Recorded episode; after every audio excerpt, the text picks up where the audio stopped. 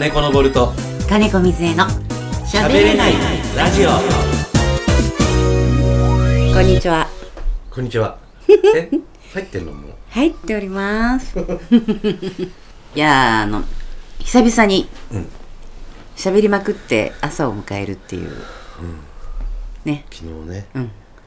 あのよく新宿にいた頃は、仕事をしてね朝を迎えるなんていうことは結構頻繁にありましたが。うんこっちに来てそういうこともんどんどんどんどん少なくなっていって、まあ、今となってはもう仕事をしてないっていう。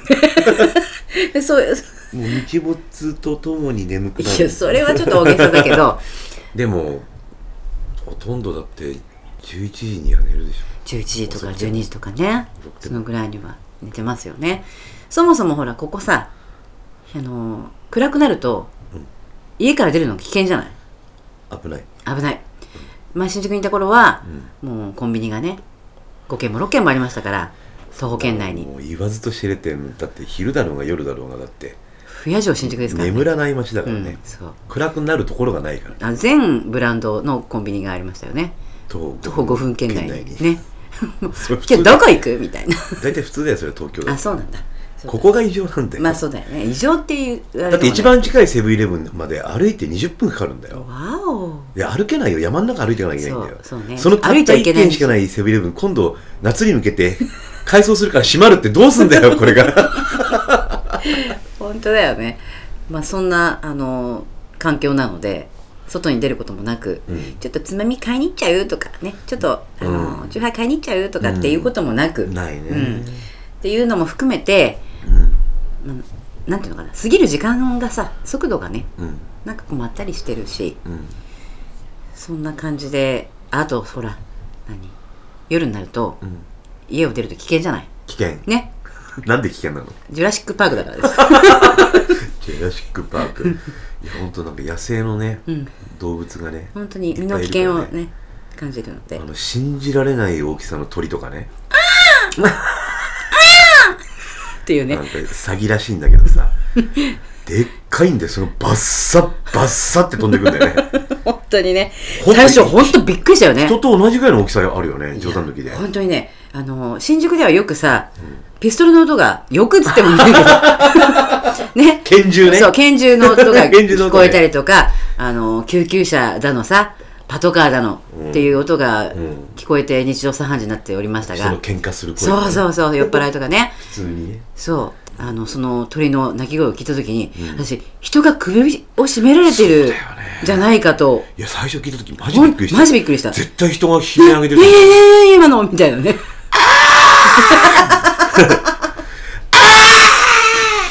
ほんとこんな感じなんだよボリュー。ムをちょっと下げた方がいいんじゃないかと思うぐらいのねあの声になってますけども本当そんな感じだったんだよね。オー。バー。ボリュー。ムかもしれない、うん、ブー。ンってなってたうもしれないそうそうそう本当だよ。なのちょっと離れで、てしゃべるうん、なので、あのまあ暗くてもね行くとこもないんで、まったりと寝てしまうっていうような生活に慣れてきて、うん。で最近ほら夜寝る時にお酒も飲まなくなったっていうのもあって、うん昨日たまたまねうん。あのちょっとちょっとなんか一付き合って杯だけ飲みたいねって言って、うん。1階に降りてから寝室に入ってから、うん。日本酒をね、うんここのあの地酒のうん。腰鯉っていうんだけど、うん美味しいさ、そうなんですよ日ね本酒があって、はい。ちょっと一杯だけ飲もうかうんなと思ったら、うんうんなんか話に火がついて。そうそうそう。で、まあ気がついたら4時半だった。そう。びっくりだよね。びっくり。本当そのびっくり。間もうずーっと喋ってたね、ずーっと喋ってたね。うん、特に野呂さんがよく喋ってたね。いや俺あれだよ。やっぱ喋り始めると止まらなくなっちゃうんだよね、ね、そのなんか昔の話とかさなんかいろいろさ、まあ、それだけじゃないんだろうけど。でそのね、うん、話してる内容がもうどんどんどんどんどんどんどん遠くに行っちゃって。そうそう。あのなんかさなこれって何だったっけって言ったことがあそれはねこれなんだけどさっていうそのなんかこのもう枝葉に分かれて分かれて分かれてみたいな。あだけどその時こういうことがあってどうでこうでこうで、あーって言ってずーっと違うとこ行っちゃって、うん。あれ何話してたんだっけみたいな。あそうだそうだってまた元に戻ってきて。そう。そんであんなに散々夜明けあの見ちゃうぐらいに話してるにもかかわらずまだ今喋ってるっていうね、また喋るのかっていう、感じですけども、昨日のね話でねもうあのこんな16年も一緒にいるのにうん。まだ知らないことがあったっていうね。いやだからさし俺もそうだけどみーちゃんもそうなんだろうけどさ、まだ話してないことあったんだね、うん。えこれ話してなかったっけっていうね。そういうのもあるけどそのも話してない方は話していたつもりがあるかともうん。うん聞いてる方は、うん。いや初めて聞くよっていうことがあったんだよね、うんうんうん。お互いにね、そうそうそうお互いにね。うん、そのなんかの話をこう前の話をいろいろこうしてたらきなんで前の話をするかっていうと、うん。今こうしている自分たちって、うん。その3年前とか5年前とかさ、うん。7年前とかこうそうなるって想像してなかったよねっていう、うんうんうん。あの時体験してたことが、うん。あこれなのかみたいなさ、うんうん。ちょっと一つ今日あの昨日ね、あこういうことなのねっていうのがあった上でなんかそこからまた展開していって話が始まったような気がするんですけども。そうだったよね。何々ジュラシック・パークがジェラシック・パークになった一幕もあったりとかね。何それ？ねジェラシー。あジェラシーね、ジェラシーね。あそんなことあったんだみたいなね、そんなこともありつつ。本当だよ。ほんでまだなんか最後に言ってないことがあるってそこで終わっちゃって。それはまあまだまだ人生は続きますんで楽しみに生きていけばいいんじゃないかなと思いますけども、あの昨日ねあの長時間のもう4時間ぐらい、ん。4時間以上か。本当だよそうだよね。11時ぐらいからだ。よく喋ったよね本5時当に間半だよ。一気に。ね気がついたら。ま あその中でね、もう私が一番面白かった、もうゲラゲラ笑って腹筋痛くなるぐらい笑った話があって、うん。それがあのどっから来たんだっけ？あそうだそうだお母さんがね、可愛がってると思っていると、うん。愛情を注いでると思っているけれどもども。うん。うん。あの子供はそんなに、うん。その親が思うほど、うん。ね親がこれぐらいで親は子に対してうん。愛情を注いでいるだろうってうん。思うほど子はあんま感じていないよってうんいうこと、忘れるのも含めね今も鳥の声が聞こえ長男長女に、うん。特にうん。ね、うん。あるこれ今聞いてる人の中で長男長女がいたらね、うんうんうん。思い出してみてほしいんだけど、うん長男長女と言われるということは、下に弟か妹がいるということで、うんうん自分の2歳下とか3歳下のね、うんあの兄弟がいるわけで、うん。物心つくついた頃、うん。おぎゃーって生まれた、まあ、俺に俺は弟がいるんだけど、うんうん。弟がいるわけで、うんみんなの自分でそれに置き換えてほしいんだけど、うん。あのね子供の頃だからもうその子供の頃の思いっていうのは大人になった今は大人の考えでそれを処理するから、ねそうだよねっうんて納得しちゃうことがいっぱいある、うんうんうん。あそれは仕方ないことだったよ、うんうん。だから今何とも思ってないんだよ大人の俺は、うん何とも思ってないんだけども、うんうん。あたかも自分がこのまま子供に戻って、うん。その時の思いをこう洗いざらい、うん。ねそういうなんかあるんでしょ？対抗催眠みたいなのとかさ。はいはいはいはい。お対抗催眠なんていうワードをもう発するようになりましたね。インナーチャイルドとうかー！あるんでしょ、そういう子供の頃に戻っうんうんうん。て自分の気持ちを確かめるっていう、うんうんあれっぽいことをちょっと自分でやってみてほしいんだけど、うん。子供だった自分がうん。果たして本当にお母さんにこれ特にお母さんにうん。ちゃんと甘えていたか。はいはいはいよーく思い出してみて、うんうん甘えてた記憶あるっていうんだったらいいんだよ、うん。これはお母さんブラボー、うん。よかったよって、長男長女ちゃんと可愛がってたよって、うん。ちゃんと2人をうん。分け隔てなく、うん。いやむしろこれねむしろだよ。むしろ長男長女を優先してほしいの。うん。あともうすごい力説いやここ力説だから俺だからね本当は長男長女次男次女のねあの今度の喋れない喋れるラジオの、もう絶対聞いてほしいけど多分平日の昼間だからなかなか聞いてもらえないかもしれない。これできそれを聞いたつもりになってくれればいいかなとここで、うんうんあのねいやこんこん中にもこれ俺は長男だから。じゃあもう中止にしちゃえば。え何が13日の金曜日。まあそれはまだ分かんないからさ、うんそれはいいんだけどあのぜひ中には絶対いると思うから長男、長女の人が、うんうんね？で自分の下に弟妹がいる人がうんうん。いるから、うん。あと今それを抱えてるお母さん。うんうん。に特に昨日もちょっとフェイスブックで投稿があってさ、俺それから火がついちゃったんだよ。そうそうそうそう。お前お前って言っちゃいけないんだけどその人にまあそのもう呼び捨てする仲だからさ、一応「まるまるっつって、うん。まるまる。ね、あこれ聞いてるかもしれないもしかしたらね。もうとにかく可愛がってやってくれと。子供がねその長女なんだけど、女の子が大人になった時にね私ちゃんとお母さんに甘えてたよって、うんうんうん。ね、私ちゃんとお母さんから可愛がられていたようんっていう記憶が大人になってもしっかりと残ってるぐらいん。可愛がってやってほしいの、うんうんうんなんでかっていうと、その女の子がさ、そそのそいつの投稿になったんだけどもうけなげでけなげで、自分がね怪我ししてたよね。怪我しても、お小学校6年生の女の子だよ、うん。まだ、怪我し骨折の怪我しても、ん。あのお父さん夜勤なんだって、うん。昼間寝てるんだって、うん。それ起こしちゃいけないっつってうん。我慢してたんだって、お母さん帰ってくるまで、うん。痛い痛いって泣きながら、うんあんたどうしたの？っつったらなんか転ん、なんだっけ遊んでて転んだと、うんどうしようもないからお医者さん連れてってくれって甘えられて、うん。連れてったら骨折してたとかさ、まあ甘えじゃないけどねそれはね。前じゃないんだよ、うん。普通なんだよそんなことは、うん。それとかさ。は歯が痛かったうんうんらしいって、うんところがねもうみんな寝ちゃった後だから起こしちゃいけないと思って、うん。夜中中我慢してたんだって。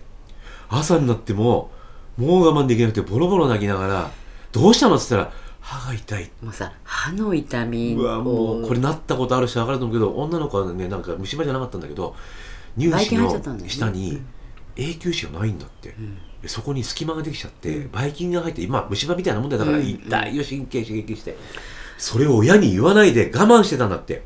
私でもできない。なんでかって自分には3歳したかな、うん。2歳したかな、ん。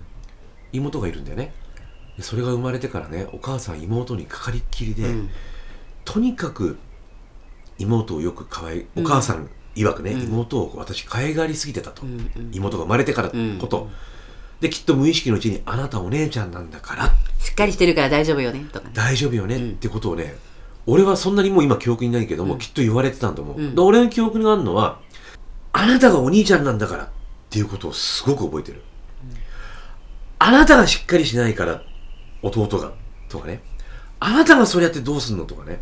であと同時にこう二人で遊んでてなんかこう喧嘩しちゃったりなんかしていたずらして怒られるのも弟は怒られないけど、俺が怒られる。なんで？って思うけどもあといろんな場面で「あなた大丈夫よね」うん。ってあ俺はお兄ちゃんなんだから、うん。ちゃんとしてなきゃいけないんだっていうことを子供心に無意識にやってしまって、うん。無意識に弟は小さいしあとねたまたまなんだけど俺は全然超健康体だったんだけど、うん。弟がちょっと病弱だったんだよね、うん。いろいろ病気したんだよちっちゃい頃。だからよ余計にねかかりっきりだったの。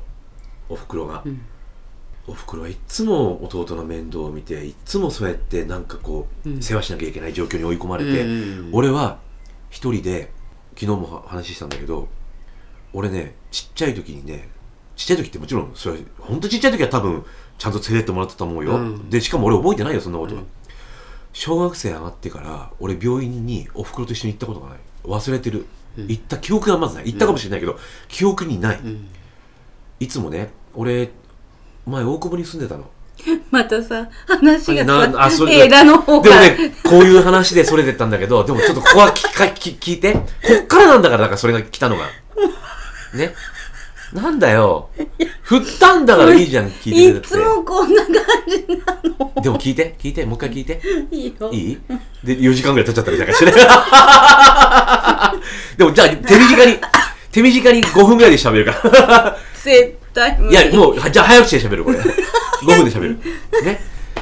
とにかく、大久保に住んでて、じゃあそこいらないのか。でもいるんだよ。大久保大久保に住んでたのいるの。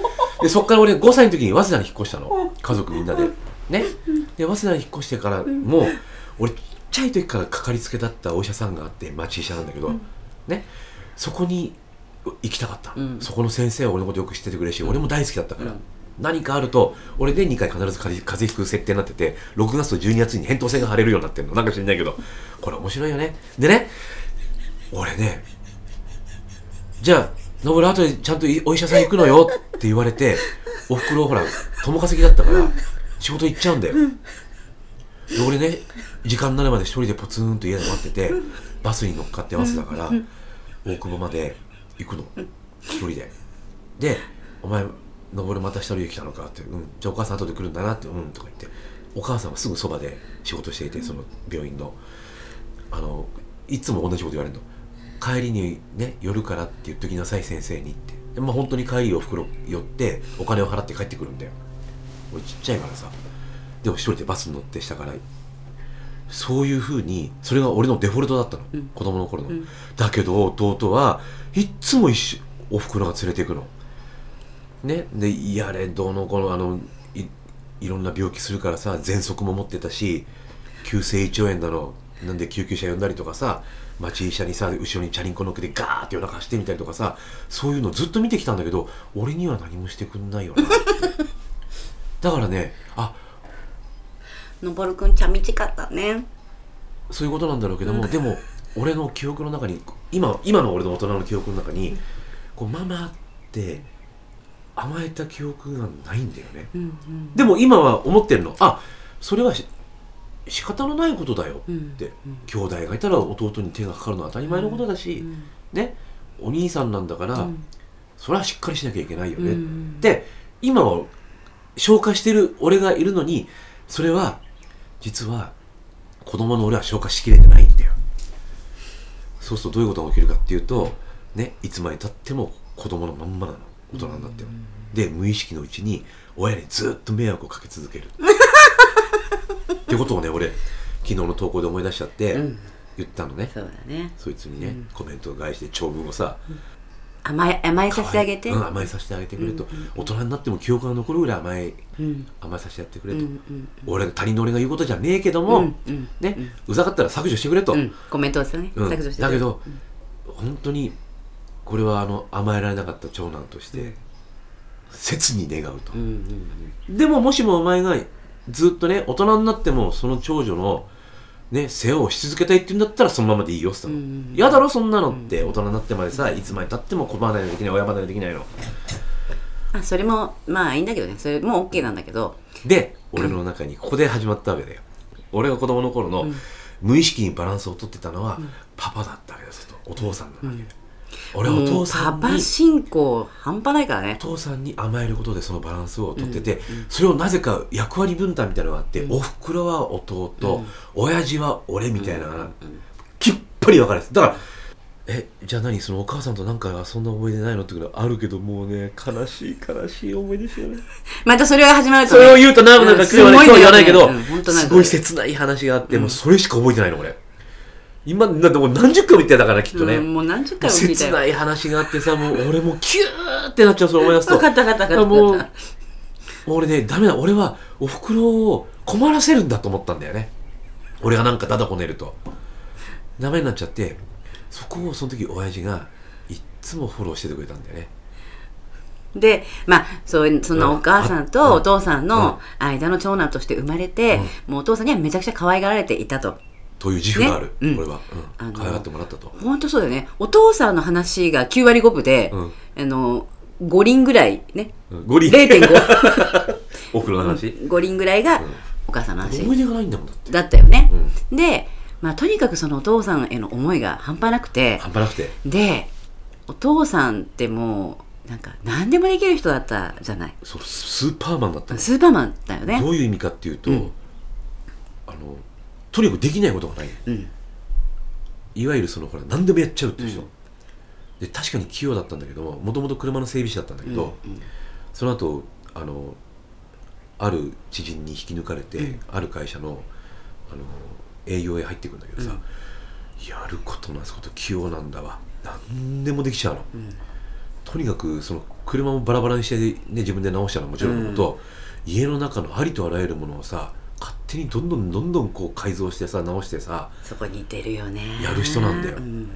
あのね今でこそ、まあ、なんなんでも屋とか、ねうん。便利に便利屋とかあるけど、うんうん。その当時あんまそういうのなかったでしょ、うん。そういうの本当はね水道屋さんに頼んだり、うんうん。ガス屋さんに頼んだり、うん電気屋さんに頼んだりって、うん。家の中をいろんなことしていくと思うんだけど、ううんち一切そんなの来たことなくて全部親父が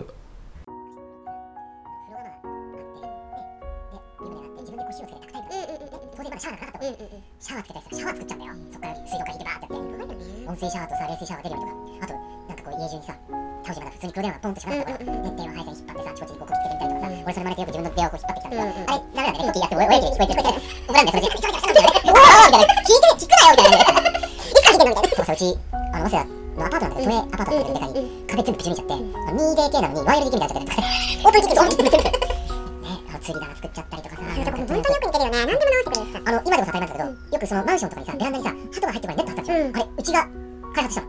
みんなうちが真似したの初めて親父が網買ってきて。もう映像を送りたいぐらい。あのねあ今でもみんな上手でしょあみんな真似したから見て。あれいいって。あれベランダにね鳩がいっぱい飛んできて困ったことあるので多分体験してると思うんだけど鳩がすぐ作っちゃうんだけど。あれベランダに全面に網張ったのうちが一番最初にやったの。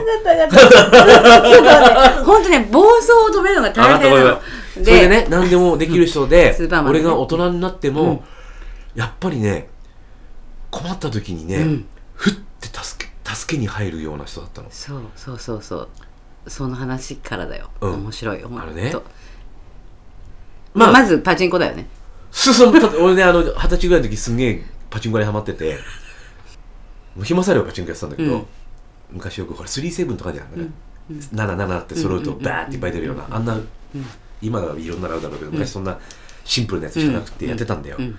そしたらさもうあとあと100円しかないって時に、もうこれで使ったらもう全部お小遣いなくなっちゃうって時に、最後100円入れて、うん。でなんかに20 25玉ぐらいしか出てこないねじゃらじゃらじゃらって出てくるじゃない、でこれ終わったらもう最後だっつって、もうこれもう最後なんだ助けてくれたらその時になんかしないけどこうやってあね助けてくれって思った。パパ助けて。パパ助けて。って思うのね。でねこう願うとねなんか知んないけどねなんかうまくいっちゃうことがあるわけよ。いやその前にこうちょっと本当に短く言ってほしいんだけども、うん。あの JAF を呼んでうん。ね JAF を呼んで雪の日に車が援護しちゃって。俺あの初めて買った車がさ、アレックブンで、当時昭和52年の車どんだけチャラいんだよグリーングリーンだけどそれで早稲田から羽田まで通ってたんだよ、うんで首都高をバーッ足してたら1号線でブンブンブンブンブンブンって止まっちゃったんだよ、雪の降る日にそれも、うんうんえマジでと思って高速のど真ん中で、なんとか非常地帯にこう逃げ込んでであそこに非常電話あったんでしょあれ電話したら「援護しちゃったんですけど」そしたら「あ分かりました」とか言ってでこれからじゃあレッカー回しますから、でも今日雪が降っててすっごい混んでるんですよ、大変なんですよ。もう2、3時間は我慢してくださいって言ったら、えー、ダメだよな、2、3時間待てない。俺これから会社行かなきゃいけないんだよって。うんいや、そう言われてももう本当に今雪であっちこっちで事故が起きて大変なんですって言ったら、じゃあすいませんけども、ここに電話してくださいって言って、多分家の電話なのか会社の電話番号を言って、ね。うん。で、ここに電話して、俺がここにいるってその人に伝えてくれって言って電話切ったら30分後にうちの親父がバーって来たの車で。マジかよと思って。でお前何やってんだこんなとこです。いや車急に止まっちゃってさつって。でなどうしたんですってボンネットバンって開けたらさ一発で「あこれだここが壊れてる」っつって、ダメだ」っつってすぐ牽引してくれてで羽田まで行ってんまあ、そんなような逸話がいっぱいあって、おお父さんっていうのは自分を助けてくれる人だってそいううあったかものらがもう根強かったんだよね。なんかこう困った時に、うん。もうこう念仏を唱えるように 当時の子供の頃のようにねパパ助けてパパ助けてって言うとねこの50のおっさんがパパっていうのがさ、いや今俺子供の頃に帰ってきてたからね。分かってるよ、うん。分かってるけど、ねパパこのこ唱えるんだよ。ちょっとね人に少しちょっと聞こえるぐらいの大きさでね。パパ助けて。パパ助けてって言うとねなんかねことがこううまく運んじゃう時がそのれそれはもうなんかそれを信じてたからこそその現実が見れるっていう、ね、すごくシンプル、今だだったらシンプルな話なんだけども、でね、うん。それがなんでそういうふうに言うようになったかっていうと、うん。ある日、うん。俺あのいとこがいるんだけど、うん。あの親父のお兄さん。出ましたね親父のお兄さんにもやっぱり男が2人兄弟がいて、うん。うん俺の4つ上と、うん。あと俺の1つ下うん。の兄弟なの、うん。で上が俊一って言って下が寛治っていうんだけど名前言っても大丈夫なんだよね。で俺俊一兄ちゃん俊一兄ちゃんって4つ上だからさ、俺が中学高校あ高校ぐらいになってからよく遊びに連れてってくれて、だんだんこう外で一緒にさ、うん。遊べるようになったから、でさまあこうオフレコね、であのえオフレコなの？いや飲むじゃんああびっくりした、ね。そういうことか。これ全世界に発信されるんですけどオフレコって言われましても、まあまあね。ででささ新人ちゃんがさ「俺お前バカだな」って言うわけよ、なんでお前そう困った時には「お前のお父さんだよお父さん」っつって、お前のお父さん超すげえんだぞ」っつって、もうね今で今風に言うと超リスペクトしてたわけよ。俊一兄ちゃんが。しんいち兄ちゃんももう、うんお父さおんは。前のパパすげえんだぞって、うん何でもできんだぞっつって、ね。すっごい尊敬してたわけ、うんうん。だからお前困った時にはお前パパに頼むんだよ。お父さんに頼むんだよ。っつって、ん。だけどそんなもう俺大きくなってるからさ、こん。なしょっちゅうだって近くにいるわけじゃないしつって、バカだなお前呪文を唱えるんだ 何呪文って？っつって。お前のお前お前のブあのね、ブーブーちゃんって言ってたんだけど車のおじさんとかでブーブーちゃんっていうあだ名あったの。みん。なブーブーちゃん。そうブーブーちゃん。お前のお父さんブーブーちゃんお前超すげえんだから。パパに頼めパパにって。いや頼めっつったってそんな。ねいい大人じゃないけどまださそんなのっていちいち電話して読めねえよって言ったら、バカだなお前呪文唱えるんだよって。何呪文って？っつって。飛んだドスピだったっていうね。教えてやるぞとか言ってこうやってやるんだよ、パパちゃーん え、え、え、え、え、何それ？何？もう一回言って。パパちゃーんやってみ？パパちゃーん何それ？パパちゃーんって。で、ちょっとね、少し、そのふ振りは忘れちゃったんだけど、こう振りがあるんだよ、そのアタックチャンスみたいな感じなんかちょっとアタックチャンスみたいな感じの振りがあってね、その困ってるものに指さして、それをこう見据えて、パパちゃーんってこう指さす。そうそう、全部問題が消えてなくなるからと。解決するからと。言われたのを、俺もうゲラゲラ笑っちゃっておかしかったんだけど、なんか妙に真似受けちゃったんだよね。そこに、いとこの幹事、弟もいて、俺らの話を聞いてたら、何それって言って入ってきて、お前知らないのつって、この呪文とか言って、知らないよ、そんなの。やってみ、やってみ、絶対聞くから、つって。3人でちょっとね、ブームになっちゃったの。なんか困った時があったらその呪文だっつって。お前のパパすげえから、呪文唱えてみ、全部うまくいくからって、俺ね、今もうメンタルだよね。んその俊一兄ちゃんからね全部それでうまくいくから、それで大丈夫だからって言われたの。すごい師匠がいたよねで、俺、それを待ち受けて、何でもかんでも困った時に、さっきのパチンコに戻るんだけど、やばい、もうこの100円で終わっちゃう、どうしよう、どうしようって、最後の1個が、そう、ルーレットに入ったの。くれくれくれくれって回って、ああ、もうこれ頼むって言った時に、あ、ここだ。パパちゃーんってやったそしたら、ブリッブリッブリッーとかってもうね、セブン揃っちゃってそっから連チャン、バーやっべ、これマジこの呪文聞くよって、俺の中でもう超信用しちゃっただけ。そっからね、そっからね、何かちょっと困ったことがあった時に、ああ、もうこれちょっと絶対絶命とかあるんじゃない？絶対絶命大したことないんだけど、二十歳から、俺その話をね、18ぐらいで聞いて、で、多用したのはね、二十歳ぐらいの時。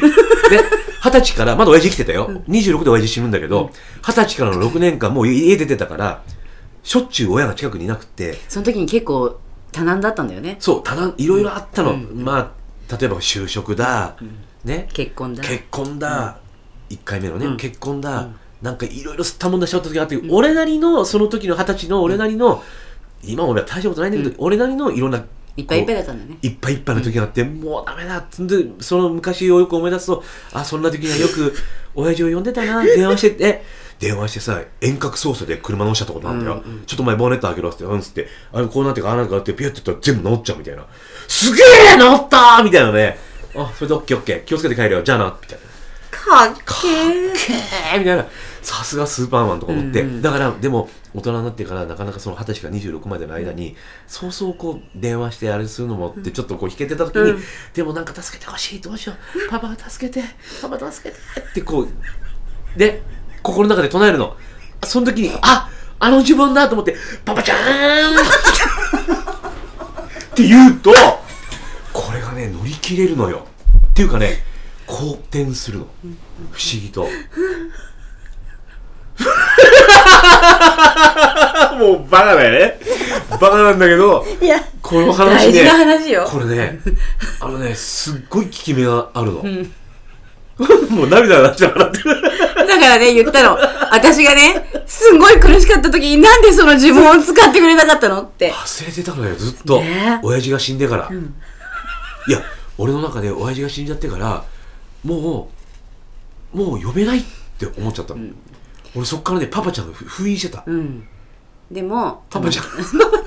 俺ねパパちゃんなんで思い出したかというとね八重ちゃんがパパちゃんパパちゃんって言ってたのに思い出せなかったの俺、んなんで俺ね八重ちゃんのパパちゃんにすごく反応してたのね、俺なんかパパちゃんすごい親しみがある。なんだろうパパちゃんって。なんでこんなに親しみがあるんだろうってずっと分かんなかったんだけど昨日やっと思い出したんだよねそれでね。みーちゃん思い出したよ何その話って。俺初めてしたんだもんねだってね。これ16年間してなかった話。なんでその話今すんのって言ってなんで今まで使わなかったのその呪文だって。俺八重ちゃんのが言ってるパパちゃんにさすんごく反応しててパパちゃんってなんか懐かしいな。なんだろう。パパちゃんってなんだろう。あパパパパちゃんね。うんうん。あれなんだパパちゃんってなんか懐かしいと思ったらちょっと発音違うんだけどパパちゃーんだったんだよ。それが俺1718ぐらいの時にその俊一兄ちゃんから聞いた呪文だったの「登る。この呪文唱えたら絶対大丈夫だから」って。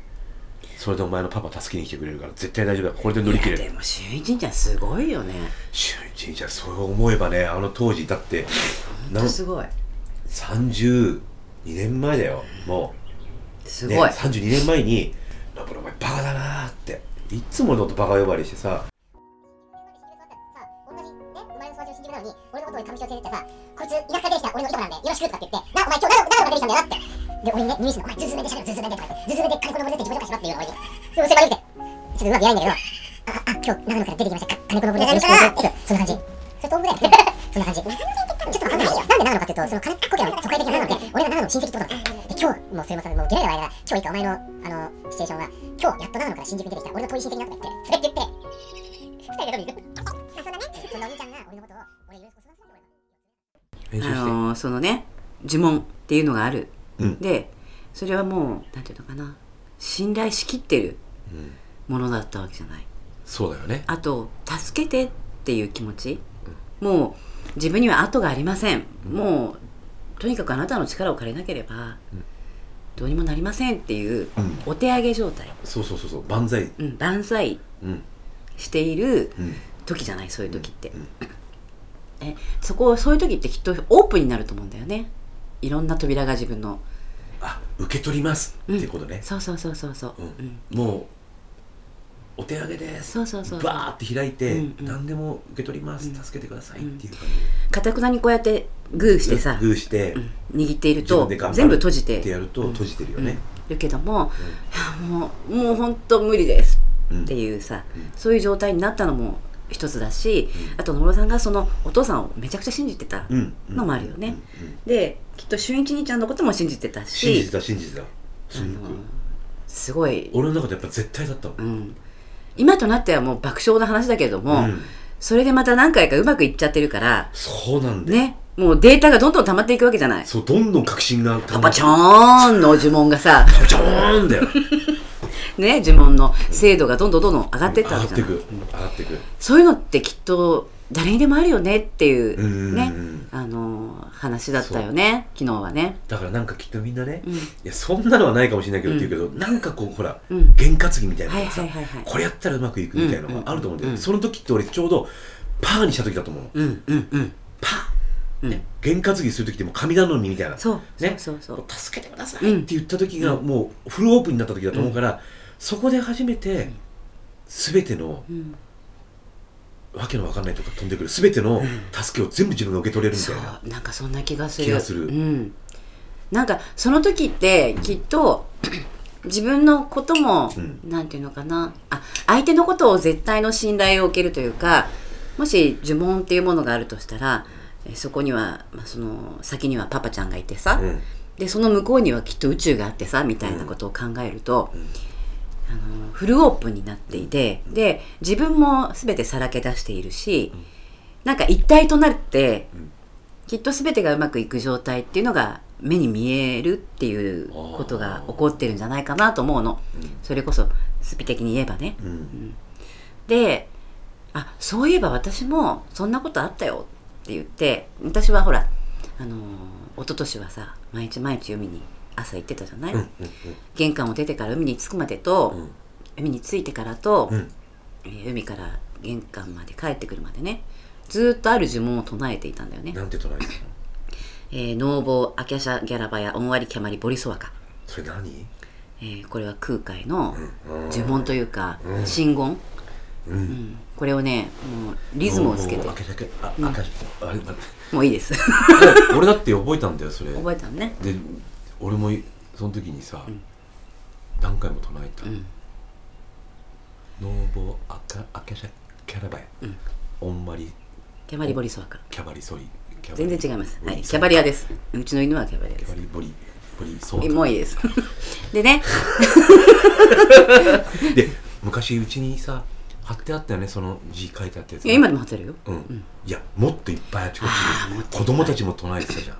よく。そうあの前の旦那さんのお母様が信心深い方でいろんなものを送ってくださいまして。いろんな言葉を送ってくださいまして手紙に書いて。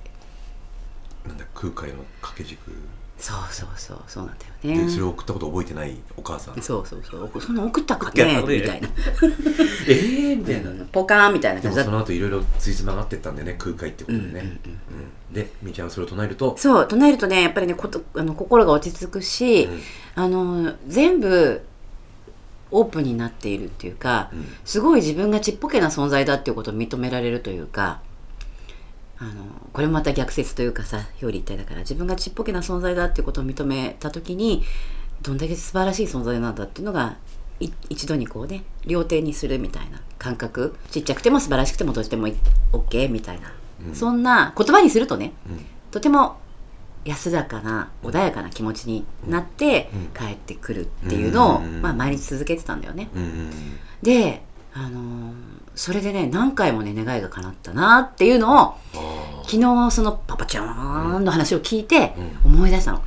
俺当時さ、ん。もちろんメンタルのことなんかこれっぽっちも知らない、うんかけらも知らない、うん。まだメンタルなんて言葉もなかった時だったよ。だから、うん。の時に、うん。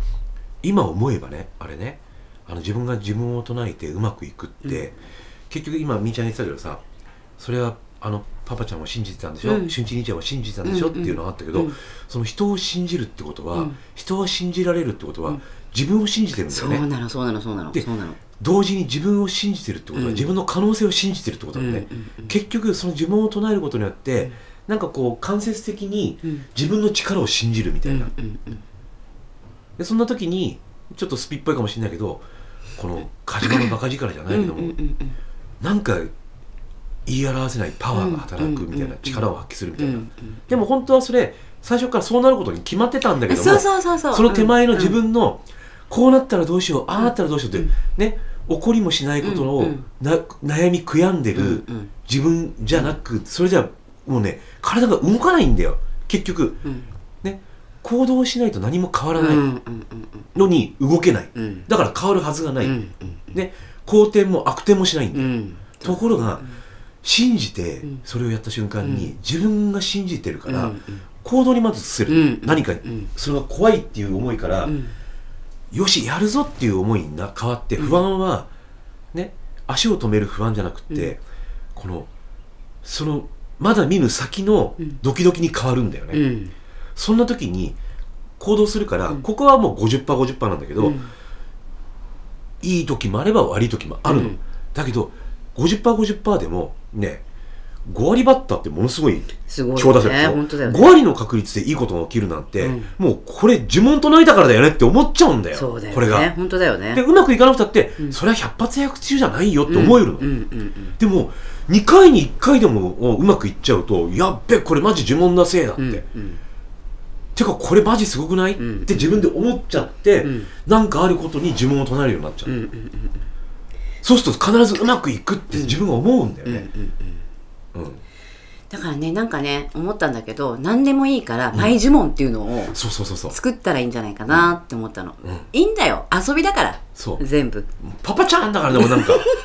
もうね何それだよ。映像をつけて見せてあげたいぐらい面白い顔で言うんだよ、いつかね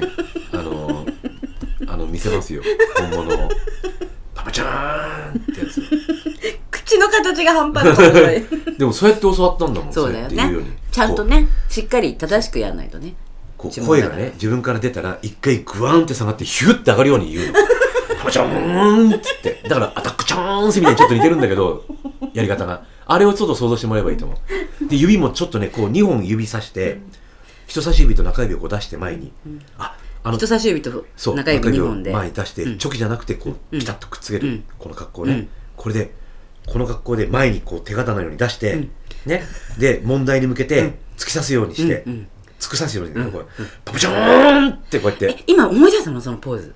いやこういうような感じだったの、うんこうやってやってたの、ちょっとねもうなんか動きがあるんだけど、忘れちゃったんだけど「助けてパパ助けてパパ助けて」って唱えてね「パパもうダメ助けてパパちゃーん!」ってこうやってやるんだよって教わったの。絶対これでうまくいくからって「お前のパパお前半端ねえんだぞ」っつって。でもいいお兄ちゃんだよね親戚のねね本当。よ教えてくれたの俺に。もうハマっちゃってそれからさそれに。でずっと忘れてたのをね思い出してもらったのでこれからやばいなっていう。封印してたの。うん。もう親父がいなくなったんで、これはもう使えないなって、この呪文はって、で面白かったのがじゃあねその問題と思えるものに、もう今すぐやってよって言って見回したら「うんと問題ね」って言って、まあ、問題と思えるものはなかったっていうねオチもあったわけですけども、でもそれを使って自分の見たい世界が見見えるっていうことを私が見たいって言って、これからどんどんパパちゃん。をね、多用してもらいたいなと思いますんで。で聞いてる皆さんも前呪文っていうのをちょっと作ってみて、これを言ったらうまくいくっていうのを決めて設定するわけよ、うん。もう最初に設定するわけ、ん。私があの光景を見たら人生上がりだなって設定したのと同じように、ちゃんと自分で設定をする。前呪文を作って。そしてあーなんかこれちょっとうまくいってないかもしれないなってね感じることあるじゃない。全て大丈夫なの分かっちゃいるけど、ね。そんな時に前呪文をつぶやいてみる。それのちょっとみんなで実験をしてみない？っていうね。なんかさあのどうせやるんだったらさ面白い方がいいからさ。ね。あのね。プーキャラピーとかね。そういうのでもいいし、ビビデバビデブーとかね。油かたぶるとかね。呪文だよ。うん、あれもね自分オープンセサミもそうだよね。オープンセサミ、うん。だからそんななんかあの古めかしいさうん。あの面白いゲームと思って。そうそう。なんかさリスペクトしリスペクトって言葉もなんか普通に使うようになっちゃったけど、うん。尊敬してるものがあったら、うんうん。ね、うん。そその人を思い浮かべて、助けてって言うの。じゃあ私の場合はのぼちゃんになるよね。そう「のぼさん助けてのぼさん助けてのぼちゃん!」って。ね。だからみんなもあのよくあの自分のことを可愛がって自分のスーパーマンだった人を思い浮かべてもらってね。人でもいい物でもいい。ね先生でも何でもいいけどもその人を思い浮かべてもらってもうその人にね「助けて」ってオープンにするの。そうそうそう。手を開くんだよそねう助けて、うん。助けて。うん。もうダメ。助けてって、昔子供の頃、ねママとかパパって何でもかんでも助けてって言った時のように、大人になっても助けてって言うの、助けてほしいって、弱みを見せるの、ね、心をオープンにして、何でも受け入れるよ。うん。でってことはその人を信じてるよって意味じゃん、そうなんね、そのその人を信じてるよ。でその呪文も信じてるよ、うん。し誰かを信じられるってことはすっげえ雨降ってきた今、ね。誰かを信じることは自分を信じてるってことだから、それでもう絶対だよ、でその人のなんかこうニックネームでもいい、唱えて、うん。あとさっき言ったみたいになんかあの般若心経でもいいしさ、うんナミアンダンス何でもいい、うんうん。なんかそういう言葉好きな言葉があったら、うんそれを唱える。うんうんうん。唱えるのがスイッチ。あの田町生えますとかねそういうのも言う方もいらっしゃるみたいですけども。まあそんなねあの今日信じるっていう話だったんですけども、うん。その信じるの話もねまだいっぱいあって実は昨日した信じるの話ね、あの信じられる自分っていう話にもあったじゃないそれまたちょっと別。信じられる自分。うん、信じられる自分が嬉しいっていう話をしたじゃない。覚えてる、覚えてる？覚えてるよ。え何？覚えてねえじゃん。なん急に振るからな何の話？まあいいよ。そんな話もあったのでこれはまた今日ちょっと長くなりましたんで、あのー次回にでもね話せたらなと思います、分かった。じゃあ今日はありがとうございました。ありがとうございました。もうもうちょっと待って。え？今日。何？何？何？何？何？何？何？じゃあねいや別に何？でもいいパパちゃんっていうの？え？いいよ。自分の好きなこと言えばいいじゃん。あ分かった分かった。じゃあ今日はあのありがとうございました。貴重なお話。またね